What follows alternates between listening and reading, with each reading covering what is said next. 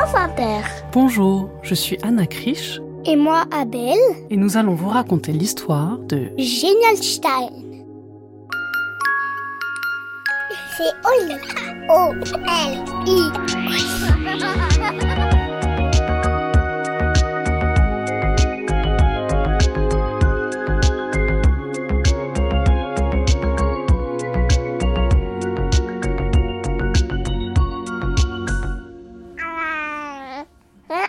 Depuis qu'il était né, maman en était certaine. Abel était un génie. Un génie. À la maternité, il avait déjà le regard d'un vieux sage. À trois jours à peine, il scrutait son reflet dans la glace, comme s'il était déjà capable d'apercevoir ses rides. Puis, il avait eu des dents, il avait marché, il avait parlé, avant tout le monde bien évidemment, Papa dit, Baba, renforçant ainsi la conviction de maman dans les capacités surnaturelles de son fils. Graines qu'il convenait d'arroser pour les faire éclore en de magnifiques fleurs. C'était sa responsabilité de mère. C'est là, maman. Vite, vite, il fallait qu'il apprenne l'anglais. C'était utile, l'italien.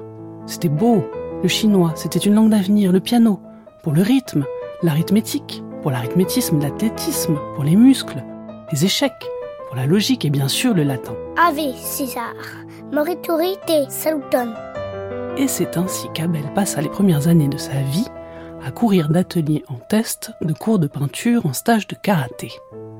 Tout pour maman était la preuve que son fils, la prunelle de ses yeux, l'amour de sa vie, son chaton, son dragon, son écureuil était HPI. HPI. Haut potentiel intellectuel. Créativité, hypersensibilité, empathie, perfectionnisme pensé en arborescence. En un mot comme en cent, une intelligence hors du commun.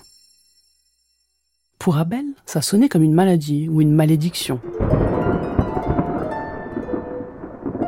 Oui, Abel savait ce qu'était une malédiction puisque maman lui avait acheté toutes les encyclopédies de mythologie grecque disponibles qu'elle rangeait à côté de ses Dragon Ball Z dans la bibliothèque. Une malédiction C'était le truc qui était arrivé à la ville de Thèbes après qu'Édipe avait tué son père et épousé sa mère. C'était vraiment n'importe quoi les histoires que maman lui lisait. Mon chéri, lui avait-elle dit un jour, nous allons voir une dame qui va te poser quelques questions pour mesurer ton QI, QI. quotient intellectuel. Nous allons faire dépister ta surdouance. Encore une satanée malédiction.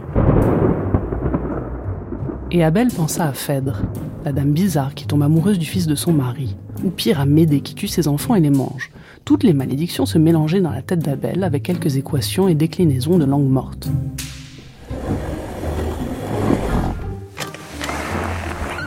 Il se mit face à la dame qui devait mesurer son intelligence et établir son bilan neuropsychologique. Elle prit cette voix imbécile que certains adultes adoptent quand ils parlent aux enfants, pour lui poser des questions encore plus imbéciles. Tout y passa. Compréhension verbale, l'analyse visio-constructive et la mémoire de travail. Abel, dit-elle enfin, quel est l'animal qui fabrique le miel? Abel planta son regard dans le sien et répondit catégorique Le mouton, madame. La madame regarda maman avec pitié et dit Bon, je crois que nous avons fini. Au diable les abeilles, si son fils le disait, c'était bien les moutons qui produisaient le miel. Maman ne voulait rien entendre. Elle ne serait satisfaite que quand elle aurait la preuve que son fils était un génie. N'avait-il pas un stock lexical riche, une intelligence incroyable, des compositions abstraites et une mémoire infaillible? Ou alors quoi? Quoi? Maman était sourde et aveugle? Mais maman, c'est quoi un génie? demanda Abel, épuisé par les rêves de grandeur de sa mère. Lui voyait plutôt un type bleu qui sortait d'une lampe pour exaucer des vœux. Alors là, maman, elle savait pas quoi répondre. Un génie, c'est. euh, c'est un génie, euh, un génie quoi.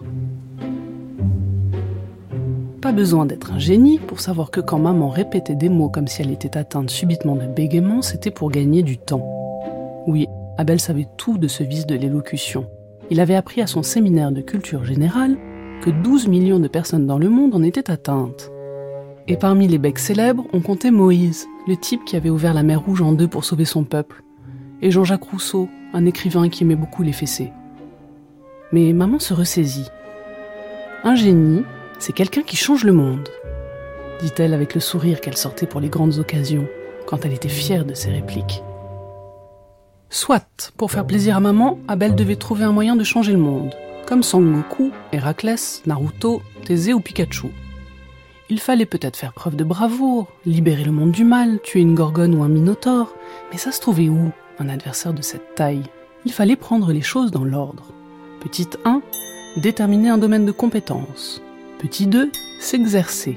Petit 3, trouver un nom et un costume. Nom de code, Génial Stein. Costume, cape rouge avec un G doré.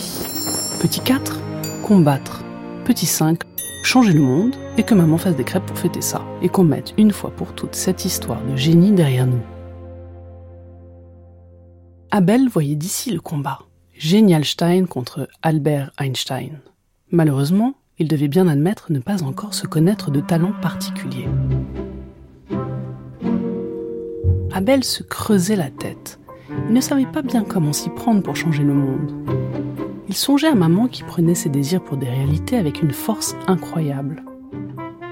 Eureka Ce qu'il pouvait faire, lui, au contraire, c'était inventer la machine à prendre ses réalités pour des désirs.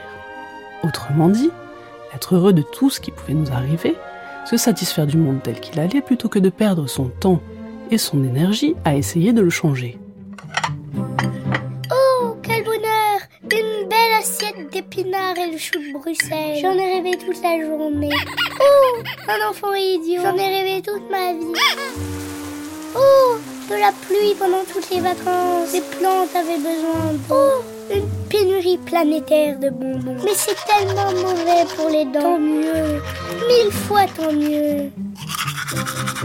Euh, que fais-tu, Abel dit maman inquiète face à cet élan de sagesse. Rien, maman. Je prends juste mes réalités pour des désirs. Mais enfin, ça va pas du tout, dit-elle. Pourquoi fais-tu une chose pareille? Pourquoi ne rêves-tu plus, ne divagues-tu plus, n'inventes-tu plus de choses impossibles?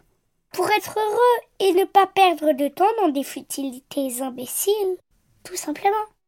Maman, elle trouvait que c'était la pire des inventions, que c'était sinistre et que le désir c'était ce qui faisait de nous des êtres humains. Et elle a dit encore plein de trucs qu'Abel n'a pas compris. Et puis elle est devenue triste. Triste. Et elle a dit Pourquoi as-tu créé une chose pareille? Pour que tu sois heureuse d'avoir un fils comme moi? Rien qu'un petit garçon qui t'aime et pas un génie qui va changer le monde. Là, maman, ça l'a secouée. D'ailleurs, elle a été secouée de pleurs et elle a sangloté. Mon petit garçon, pardonne-moi, je t'aime. Je t'aime exactement comme tu es, mon chaton, mon opossum, mon Bernard l'ermite, mon tricératops adoré. Non, je suis pas un petit tricératops. Et elle a dit Viens, je vais te faire des crêpes. Ne parlons plus de cette histoire bête de génie.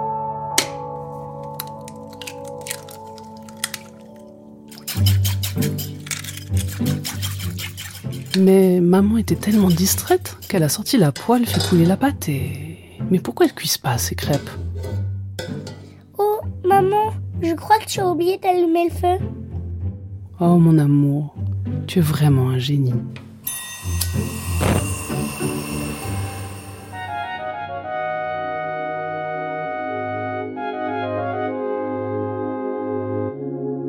Et voilà, l'histoire est finie et maintenant au lit.